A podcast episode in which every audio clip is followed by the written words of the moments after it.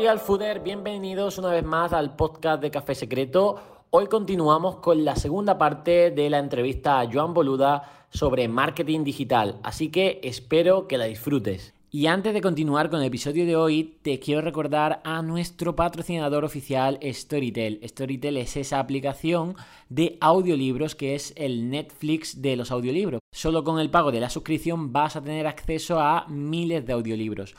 Puedes acceder a Storytel gratis durante 30 días si te metes en www.storytel.com barra Carlos Ríos. Ahí tendrás un acceso para registrarte a través de este link y acceder durante un periodo de prueba de 30 días a todos estos audiolibros. Y ya, eh, por último, si nos vamos al, paso final, yo creo que después de ese crecer, o sea, de crear, crecer, monetizar, estaría el punto en el que, bueno, eh, en este caso estoy yo, sistematizar.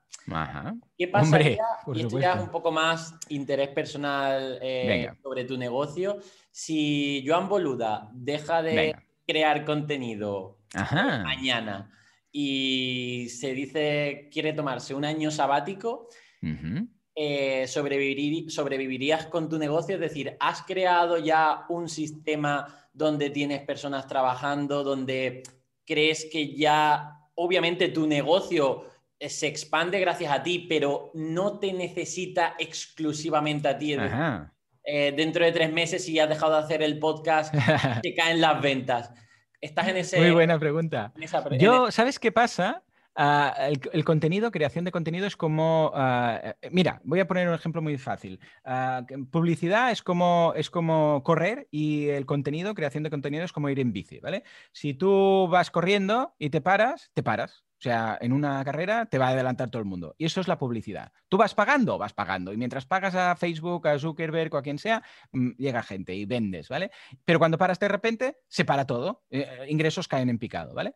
Ah, en cambio, crear contenido, inbound marketing, es como ir en bici. Pues tú vas en bici y si, te, si dejas de pedalear en un momento dado, sigue un rato por inercia. Y cuanto más velocidad llevabas, pues más rato vas a seguir. Pero habrá un momento en el cual, si no le metes otra pedaleada, ah, se parará la bici y te vas a meter la leche, ¿vale? Entonces, esto es parecido.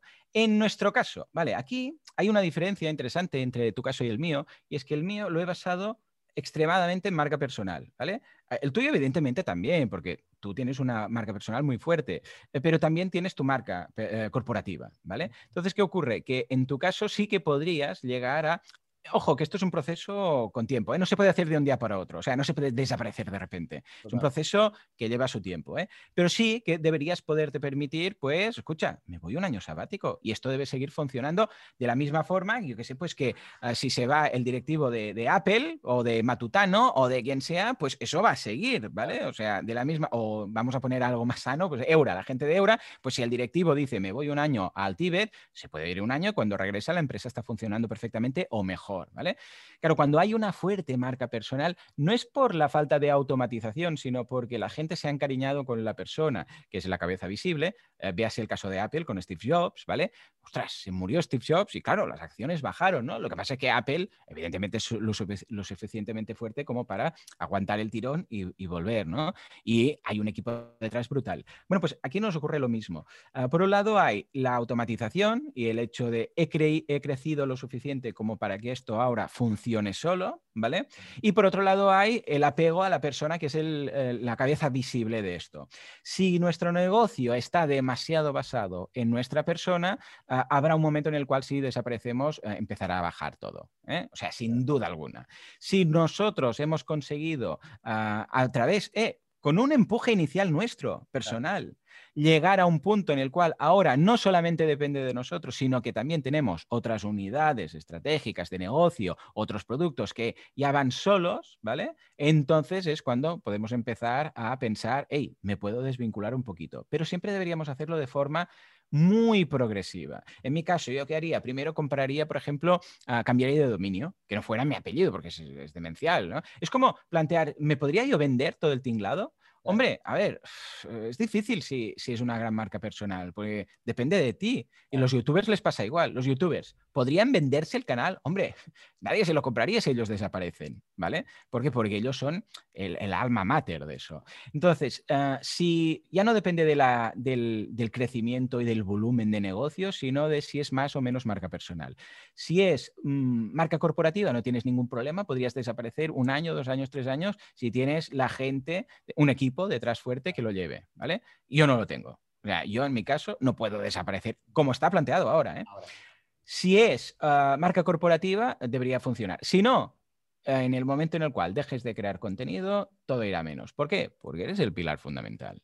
Con lo que, ah, ya te digo, mm, hay herramientas para automatizar cosas, puedes contratar a gente, todo esto sí, pero si vamos a hacer o tenemos pensado, porque esto el día a día quema, queráis que no, ah, estar ahí cada día haciendo directos en Twitch o subiendo vídeos a YouTube o haciendo un podcast o haciendo lo que sea, quema. Hay días que dices, por Dios, quiero desconectar un mes, ya no te digo un año, ¿eh? un mes. Ah, si queremos llegar ahí, debemos pensarlo con mucha antelación para ir preparando un plan muy progresivo pero igual que te tiras un año con el, año, con el eh, plan progresivo para ir poco a poco desvinculando la marca personal a marca corporativa, paso a paso, tranquilamente. Pues si no, la gente lo va muy raro, ¿vale? Y esto sí, entonces es posible, pero ya te digo, ¿eh? depende más de cómo hayas enfocado el, tema de la marca personal. En cuanto a herramientas y equipos, ningún problema se debería poder hacer. Claro, es lo bueno y lo malo, es la, espada de doble, la arma de doble filo de tener la marca personal que puedes crecer muy bien y en cuanto tienes una persona que es capaz de eh, crear engaging con una comunidad, la gente sigue a personas. Es muy difícil que la gente siga marcas, muy difícil. Pero, pero personas no, porque enseguida conectas y si tú logras conectar con el público y el público contigo, creces de forma exponencial. Bueno, lo que has hecho tú, que tiene mucho mérito, ah, es, es, mucho más factible a través de Carlos que a través de una marca, ¿vale? Pero hay un momento en el cual dices, vale, ahora que hemos logrado, gracias a mi sprint personal, hacer esto, es cuando de forma progresiva y sin desaparecer de repente, debo ir presentando a otras personas o a otros métodos o a un equipo para que el día que, pues yo qué sé, a mí me apetezca desaparecer un mes para desconectar de todo esto o seis meses, no ocurra nada. Y esto cuesta hacerlo, ¿eh? porque normalmente, ¿sabes qué pasa? Que cuando ocurre es cuando ya lo necesitas, que estás en crisis, que, ya, ya estás que explotas. Y entonces, claro, es precisamente lo que intentamos evitar, que desaparezcas de repente, ¿vale? Esto puede ser pues, bastante perjudicial. Lo hemos visto en muchos youtubers que de repente, ¡boom!, desaparecen, ¿no? Yo, no estoy, yo no estoy en crisis, pero sí que soy consciente de ello y por eso en mi último, en, este año me he dado cuenta que ahora mi trabajo es eh, transferir todo lo posible mi valor y, mi, y, mi, crecimiento a mis dos marcas matrices, eh, Real Fooding, My Real Food, porque ahí es que eso incluso me da más confianza y seguridad. Decir, oye, es que no depende de, los directos que hago cada día. Estoy ahí cada día, ¿eh? Porque además es lo que me gusta. Sí, sí, te veo. Pero, pero es eso. Pero lo bueno es que lo ves ahora, ¿sabes? O sea, ahora ves. Eh, eh, aquí la clave está en cerrar los ojos y pensar a cinco años vista o a diez años vista.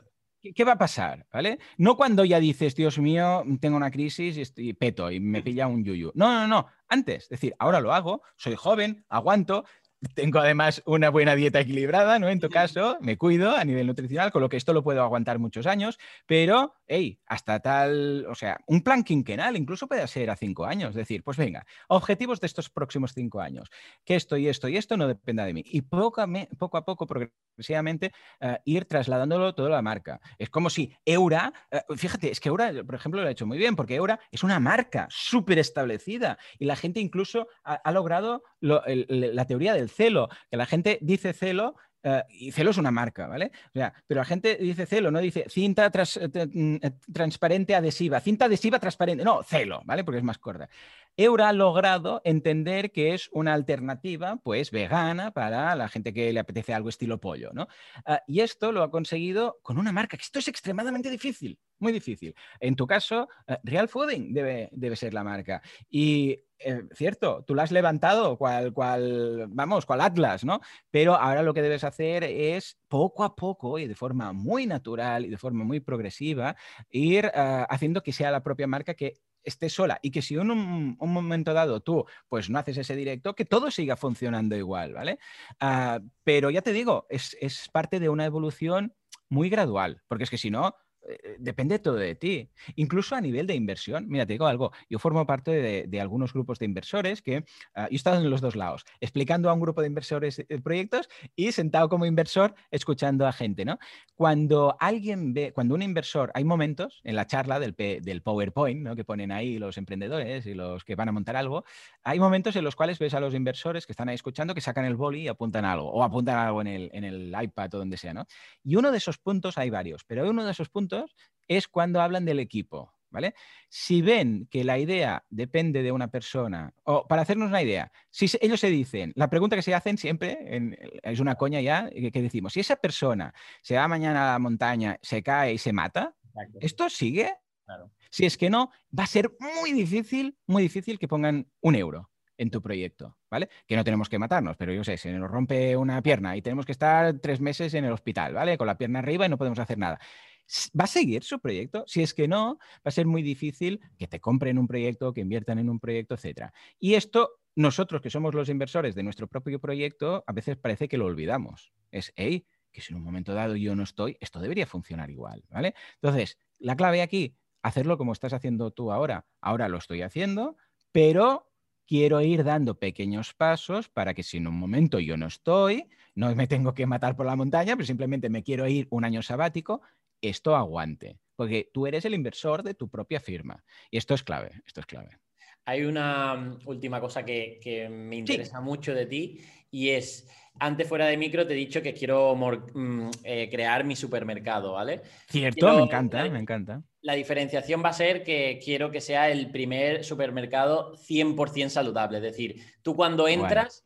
Eh, sabes que todo lo que hay ahí es saludable, ¿vale? Pilles lo que pilles, va a ser saludable.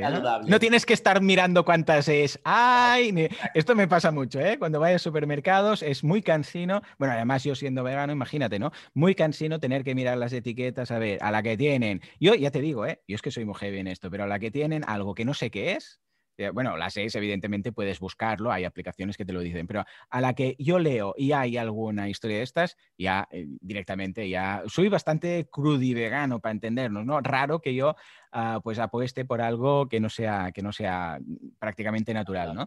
Pero, y saludable. Pero, claro, cuando de repente, imagínate, ¿no? La sensación de poder entrar en un sitio y decir, elige lo que quieras. Es como cuando voy a una tienda vegana y me dicen, elige lo que quieras. Bueno, que no tiene por qué ser todo saludable, ¿eh? porque hay algunos snacks veganos que dicen, madre mía, esto, madre mía, madre mía. Pero el hecho de, imagínate, ¿eh? que entras, que no sea una frutería, porque entonces ahí sí, ¿no? Pero en un supermercado y dices, barra libre, barra libre. Yo recuerdo el caso de un cliente que son, es una pastelería para celíacos, ¿vale? Y mm, cuando entró, me recuerdo, es que además pasaba muchos, mucho, mucho rato ahí, ahora se han, montado un obrador y tal, ¿no? Pero tenían una cafetería y yo pasaba ahí mucho rato.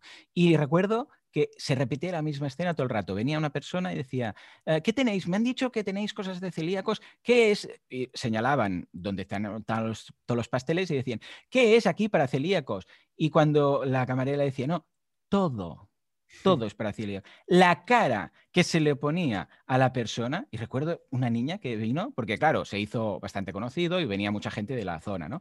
Y una niña, recordaré siempre, ¿eh? la cara que se le puso de ver que todo lo que estaba en la vitrina podía comerlo.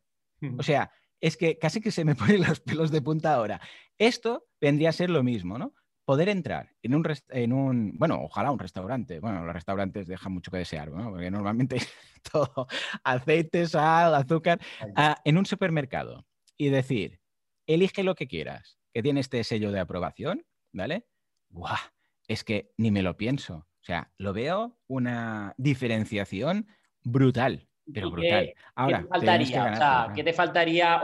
¿Tú qué echas en falta, aparte de eso, de cuando entras a un supermercado? Que muchas cosas son ultraprocesados, la gran mayoría, por desgracia. Sí, es una pena. ¿Qué más echas en falta en, el mundo del retail? Porque yo considero que están bastante antiguos, ¿eh? o sea, que están muy chapados todavía a la antigua. Bueno, porque el mundo del retail viene del negocio típico tradicional de toda la vida. Entonces, claro, encontramos cada vez más... A ver, ¿sabes qué pasa? Que eh, el, problema del retail actualmente es que aún tenemos en mente que la tienda eh, física es, el, pilar fundamental, cuando en realidad es, es, el producto y el servicio que estás dando. Ah, claro, ¿qué ocurre? Que muchas veces digo, va, voy a comprar que tengo que comprar tal. Ah, ¿Cómo lo hago? Lo, yo hago, compro todo online, ¿vale? Entonces, ¿qué pasa? Que digo, vale, no, oh, Amazon, que no sé qué, el pequeño comercio. Bueno, va, pues vamos a darle una oportunidad al pequeño comercio. ¿Dónde lo compro? Claro, no tienen app. Si mm, la web es una web que dices, madre mía de Dios, luego haces la compra online y te llegan unos plátanos que parecen, mm, vamos, ah, parecen, mm, ah, vamos, no sé qué parecen, parecen pimientos, porque dices, pero ¿esto es un plátano o es un ah, pepinillo? Porque llegan unos plátanos verdes que dices, pero esto, ¿cómo, ¿cómo han tenido el valor de ponerlo esto en una bolsa de la compra? Claro, no se han adaptado a las nuevas tecnologías, ¿vale? No han hecho, o sea, hay espacio, ¿eh? Porque mira las Apple Stores, están ahí y es un negocio físico, presencial. Pero, claro, tú puedes entrar ahí, por ejemplo, y ah, comprar con el móvil. Tú entras en una Apple Store, compra, pillas el móvil, empiezas a hacer fotos, llenas la bolsa con lo que es, empiezas a hacer fotos a tal, y te vas. Y lo has pagado todo, todo, con el móvil. Hombre, no digo que sea tan, tan exagerado, pero no tienen nada de nuevas tecnologías, no tienen códigos QR, no tienen información, no tienen nada. Simplemente es, aquí están los plátanos, aquí está esto, aquí está lo otro. ¿Por qué no hay, por ejemplo, información nutricional? Yo, por ejemplo, me voy al Decathlon,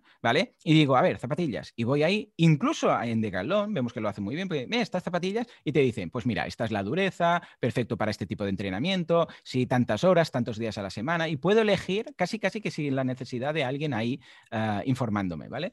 En el momento en el cual yo voy a un supermercado, no tengo ni idea de eso. No tengo información ahí. Tengo que leer la etiqueta. ¿En serio me haces leer la etiqueta? Yo no sé si esto, pues, mm, para qué es bueno, para qué no es bueno. O sea, la información mm, tengo que preguntarla a alguien y si es que el que está en la caja me lo sabe decir, pero si vamos a apostar por eso, que no sea puramente el producto, es lo que va alrededor del producto, la información de, mira, esto es ideal porque tiene potasio y no sé qué, y no sé cuántos, y es ideal combinarlo con esto otro, incluso puede ser un cross-sell porque venían para comprar no sé qué y dicen, ah, pues mira, si lo mezclas con esto otro, la absorción de la vitamina C, de la, del hierro, de esto, ¡eh! Genial, porque entonces me voy a llevar también los frutos secos y no sé qué. Todo esto no existe. Y no digo que tengamos que poner pancartas, pero igual, hey, una app, imagínate, vas a la app, pum, le haces captura del, QR de turno y te informa, incluso podría ser una app, y si no, bueno, a malas un QR que vaya al, artículo. Y entonces ahí te dice, pues mira, este producto ideal para esto, no te preocupes porque no puedes tener intoxicación por exceso del propio producto, que en productos naturales sería muy difícil, pero vamos. Y si lo combinas con esto otro, yo sé, pues con estos frutos secos, la retención de la vitamina C será la hostia y tal. Esto no existe. Claro que están achapados a la antigua, es lo que dices tú. ¿Por qué? Porque antes, bueno, ponías un supermercado y como la gente tenía que comprar comida, venía y te lo compraba. Pero ahora la gente, el consumidor, se informa muchísimo. Entonces, no pensemos que simplemente por tener un producto que puede ser bueno, si no informas y no educas al cliente, no, o sea, se va a vender solo. Con lo que deberíamos apostar por el producto y la oferta de valor ampliada. Hay, por ejemplo, algunos supermercados, aquí tenemos en Mataró unos que se llaman Monbio, que lo que hacen son, ah, son sesiones. Y en el propio supermercado, cada dos eh, tardes a la semana, hay gente explicando temas de recetas, hay nutricionistas, hay gente explicando por qué esto y lo otro. Esto, eh, que es una especie de taller, incluso se hace, se hace, ahora con el COVID no, pero antes se hacía temas de degustación. Esto hace que la gente regrese al supermercado que la gente diga, voy, pero voy por... Veritas también lo hace bastante, ¿no? Que hacen talleres y tal. Y la gente va por el taller y sale evidentemente con los cestos llenos, ¿no? Todo esto es algo que aún no hemos asimilado en el retail, ¿vale? Y eh, sí, sí, el marketing de retail lo tenemos muy claro, el tema de cuál es el frontal superior donde se venden más productos, el tema de los puntos calientes, el tema del flujo, todo esto sí, pero lo que es ir más allá en cuanto a la propuesta de valor, estamos sí, ofreciendo lo mismo. Lo único que se nos ha ocurrido en los grandes supermercados es poner una persona que te da muestras gratuitas ahí con los quesos, que los tiene ahí, eh, quieres probarlo. Esto es lo máximo que hemos hecho, cuando en realidad el supermercado sí es un producto, pero pensemos que todos los productos tienen tres dimensiones. Es la dimensión funcional, en la comida está muy claro, ¿eh? la dimensión funcional que es alimentarse para no morir desnutrido, básicamente, ¿vale? Pero luego todos los productos, que siempre parece que nos frenemos ahí, tienen la sensación de experiencia y la simbólica, ¿vale? Ah, hay mucha gente que compra, por ejemplo, en Veritas, porque para ellos es un símbolo comprar en Veritas. Quiere, significa algo comprar en Veritas, ¿vale? Ah, y luego tenemos la experiencia. Esto es lo mismo, ¿eh? Un coche pasa igual. Ah, la funcional, que te lleva de un sitio a otro. La experiencia, cómo vives, el conducir, cómo suena el motor, cómo se cierra la puerta cuando se, eh, cierra, ah, el, el, aislamiento de sonoro dentro de la cabina, todo esto. Y luego tenemos el simbólico. Hombre, pues voy con un Porsche, mira, aquí lo ves, o con un Mercedes, o con lo que sea. Estas tres dimensiones deberíamos tenerlas siempre, siempre en cuenta. Y la gente que dice, aquí tienes los plátanos, no, también se debería poder. También, o sea, debería estar la gente, y esto Veritas poco a poco lo va consiguiendo, deberías estar orgulloso de ir con la bolsa del el supermercado ese por la calle. Pues dices, hey, mira, me preocupo por mi salud. Este intangible es clave. El intangible, porque esto no, cuando es un intangible es algo que, que no se puede copiar, ¿vale? Para entendernos, que un competidor no va a poder copiarlo o va a ser extremadamente difícil el, intangible de tú ir con la bolsa del sitio donde has ido a comprar, orgulloso que se vea que has ido a comprar ahí porque tú estás transmitiendo un símbolo. Y es lo mismo exactamente que cuando alguien va con una camiseta, pues con el cocodrilo de turno o con la marca de turno o las Nikes de turno. Ese punto simbólico, porque también cubre esa necesidad simbólica, cuando la logras es clave y nadie trabaja por ello. Y la experiencia lo mismo. El hecho de poder ir a, un supermercado simplemente, pues, pues mira, se hace una charla de algo, de temas de nutrición, ah, eso es experiencia, ¿vale? Y no se trabaja nada. Están cerrados en el funcional. Aquí tienes el producto porque tienes hambre. Cuando están olvidando dos dimensiones que son las incopiables, porque cualquiera puede comprar, copiar un, supermercado. Cualquiera puede. Un proveedor. Claro, proveedor, miras los proveedores, eh, este, este y este, vale, pues mira, copio lo mismo, al lado y está. Pero los intangibles son incopiables y es lo que deberíamos trabajar desde el principio. Y cuantos más intangibles tengas, más incopiable serás. Es como la fórmula de la Coca-Cola. A ver, si alguien puede copiar la fórmula, no es secreta. Tú vas, la analizas químicamente y te la copias. Y dices boluda cola, ¿vale? O Carlos Cola, vale, muy bien.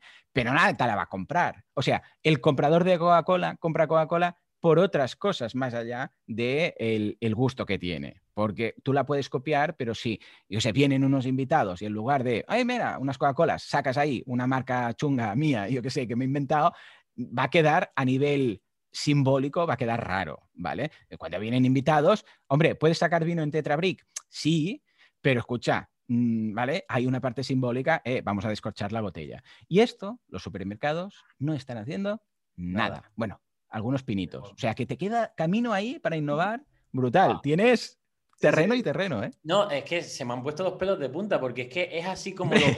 te lo juro, te lo juro. ¿Es? Bueno, bueno, bueno, pensamos igual. Claro, te, lo juro, es que de hecho, incluso con los lanzamientos que llevamos de producto, el primero fue el humus, em, ya había otros humus en el mercado. Pero bueno, le añadimos eh, un mejor ingrediente, aceite de oliva virgen extra y la marca Real Fooding pues la gente eh, me llega mensaje de que, oye, está comprando el nuestro no solo porque le guste y no solo porque tenga un precio pues competitivo, sino porque es que quiere ayudarme. Es decir, está, es como un crowdfunding donde la gente compra eh, eh, estos productos porque quiere más. Es decir, quiere que, que, crezcamos. O sea, ese para mí ha sido un punto de despertar y un, y un giro también, porque yo colaboraba mucho con marcas eh, sin hacer marca, es decir, patrocinado por... No funciona igual, no funciona igual. No, no funciona igual. O sea, Para es, nada. Es, importante, pero al poner ya mi marca ha sido un pelotazo. Y ese yo creo que es el inicio de, del, de esos intangibles, pero pasa mucho, ¿eh? Por ejemplo, con Eura también. Una parte el éxito de Eura ha sido que los veganos han dicho, eh, hemos dicho, hostia, se tiene que o sea, vamos a pedir euro cuando vayamos a un restaurante, perdona, tenéis euro, no sé qué, euro, euro, euro, ¿por qué? Porque queremos que esto funcione. En tu caso es lo que estás consiguiendo y además lo haces de forma progresiva, con lo que está genial, no dices, venga, vamos a montar un supermercado de entrada, no, sino, eh, lancemos un producto.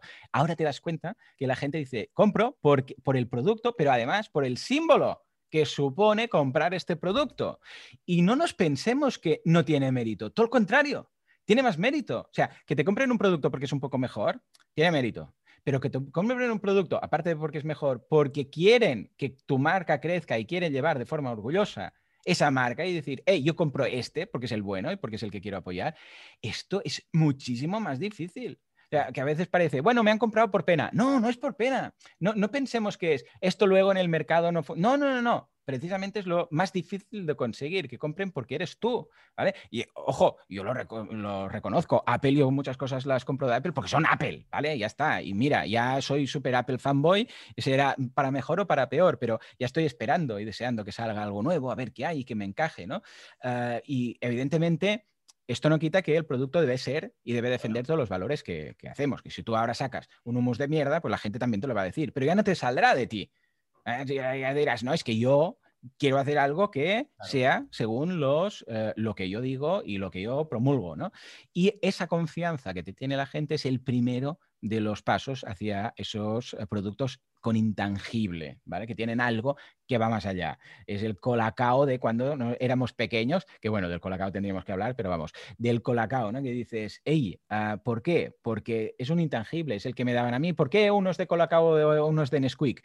Porque tiene un intangible que era pues mi, infancia, que siempre tomaba este y me gustaban los grumos, ¿no? Pues esto es lo que estás consiguiendo poco a poco. Ah, es, es lento, es progresivo, pero al menos vas afianzando cada paso y eso es muy importante. Genial. Pues eh, de verdad, Joan, muchísimas gracias por... Hombre, un este placer. Este me, he enrollado mucho, lo siento. ¿eh?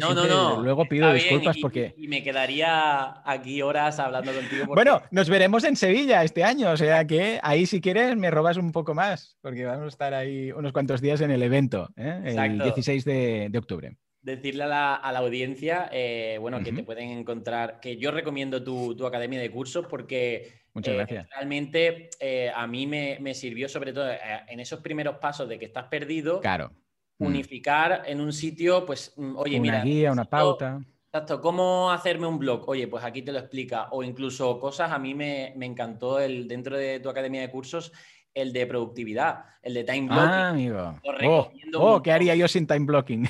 Eso tenemos para otro podcast. Otro día te traigo sí, sí, sí. y hablamos, de, hablamos de productividad. Pero de verdad, Joan, muchísimas gracias porque yo te digo que cuando estaba, cuando yo ya veía a la gente que le gustaba lo que yo hacía, eh, fue decisivo, mm, pues eso, mm, poder trasladarlo a, una coherencia de marca, de vender productos poco a poco. Y de. No, pero esto se te tiene que. Sí, sí, 100%, pero esto se tiene que, eh, porque yo, yo, te he ido siguiendo desde casi casi el principio, ¿no? Y algo que, porque, porque más que nada porque me gusta el tema de la nutrición y, yo lo he estudiado y me encanta y siempre estoy ahí, ¿no? Y algo que, que te lo dije en el evento anterior o el anterior, cuando nos vimos en uno de ellos, que eh, algo que siempre me ha gustado es que en parte te hace quién eres y forma parte de tu marca personal, es que no, te has vendido nunca. Y em, a marcas, ¿no? En el sentido, bueno, marcas evidentemente que eh, hemos visto muchas veces, muchos nutricionistas, luego, yo sé, mm, hablando de, Nutella, como aquel que dice, o de un producto que tiene tanto azúcar que dices, esto se lo doy a mis hijos y no duermen en tres días, ¿vale? Ah, cuando llega el dinero, esto se tiene que valorar, o sea, esto se tiene que decir. Cuando llega dinero y llegan las marcas y llegan los, eh, si me promocionas, te pago y tal, ah, no deja de sorprenderme la cantidad de gente que se vende ahí. O sea, es brutal. Eh, por una comisión, por unos afiliados, por un no sé qué. Yo, por ejemplo, no tengo afiliados en la web, nunca, nunca he tenido, y sé que pierdo dinero ahí, porque los podría tener, incluso en productos de los que creo, pero para no poner en jaque a que, hey, yo si promociono algo es porque confío en este producto, no porque me pagan algo para ello. Y en tu caso, eh, lo mismo, has dejado de ingresar por, eh, por no haberte vendido a marcas que, bueno, sin decir nombres, pero hay muchos nutricionistas en el mundo que luego dices, madre mía, ¿cómo, cómo, cómo vendes esto? ¿Y, cómo dices esto? debatidos. Bueno, bueno, si entramos ya en ese mundo, ya es para mear y no echar gota. Entonces, tú, tú lo has conseguido y eso yo creo que tiene mucho valor porque, ah, claro, desde fuera no se ve, pero cuando te hacen ofertas dices, hostia, esto es dinero y mucha gente ahí pica, ¿no? Y creo que esto es también una de las cosas por las que te he seguido siguiendo, ¿no? Porque enseguida ves, cuando alguien ya se vende en algún momento, ya dices, bueno, ya está, ya está. Ahora ya no me, ya no me creo nada, porque si esto ya veo que es por pasta que se ha hecho, ahora cómo pongo, o sea, ya pongo en jaque el resto de cosas que me pueda decir, ¿vale? Y en este caso tú no lo has hecho y se te tiene que reconocer y por eso felicidades porque he visto toda la evolución que has ido teniendo, la has hecho brutal del libro de texto, como te decía, pero te has mantenido a tus principios, que sé que queda muy pastel decir esto y muy cliché, pero coñe, que se tiene que reconocer, o sea que chapo ahí bueno, y que al final lo hago por mis propios intereses, porque vi... También, también, sí, sí. No, no, y, se lo animo a mucha gente de eso, oye, si realmente estás despertando interés en tu comunidad, no le pegues ya el mazazo de hacerle comprar suplementos. No, intenta monetizar por otra cosa. Yo en mi caso, pues hice lo de vender mi libro. Digo, oye, mira, sí. Nadie se hace millonario con un libro, pero es que yo ahora mismo no quiero ser millonario. Yo lo que quiero es seguir creciendo. Entonces, ahí está. Y, dejé de, de, o sea, de, hacer otras cosas por, por eso, por, por hacer marca. Totalmente. Sí, sí, sí, mejor, ¿eh? Y así la gente, que la gente al final no es tonta, ¿sabes? Al final se acaba dando cuenta. Y lo que dices tú, puede ser que lo hagas de modo altruista, pero quieras que no, al final acabas beneficiado tú porque la gente ve que eres un tío coherente. O sea, qué guay.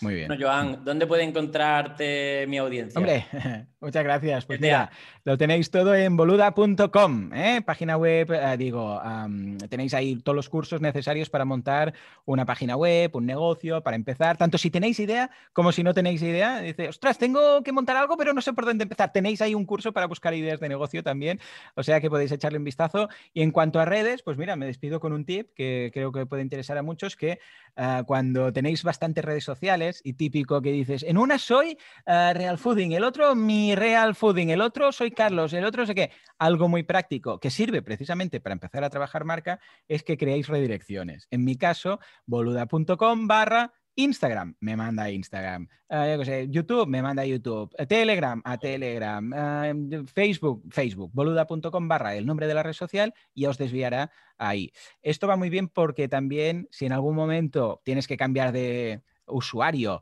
o tienes que hacer algún cambio o no quieres perder todos los enlaces que estaban a la antigua URL, siempre es mejor dar la tuya, que quieras que no es más corporativa, que derive a la, marca. O sea que cualquier red social que coloquéis después de boluda.com barra, ahí también me tenéis. Muchas gracias por preguntar, Carlos. Genial. Pues nada más, eh, Real Fooder. Espero que te haya gustado este completísimo podcast sobre marketing digital con una de las referencias, de nuevo, insisto, a nivel de España y, una inspiración para mí. Y nos vemos en el siguiente episodio. Hasta entonces, adiós.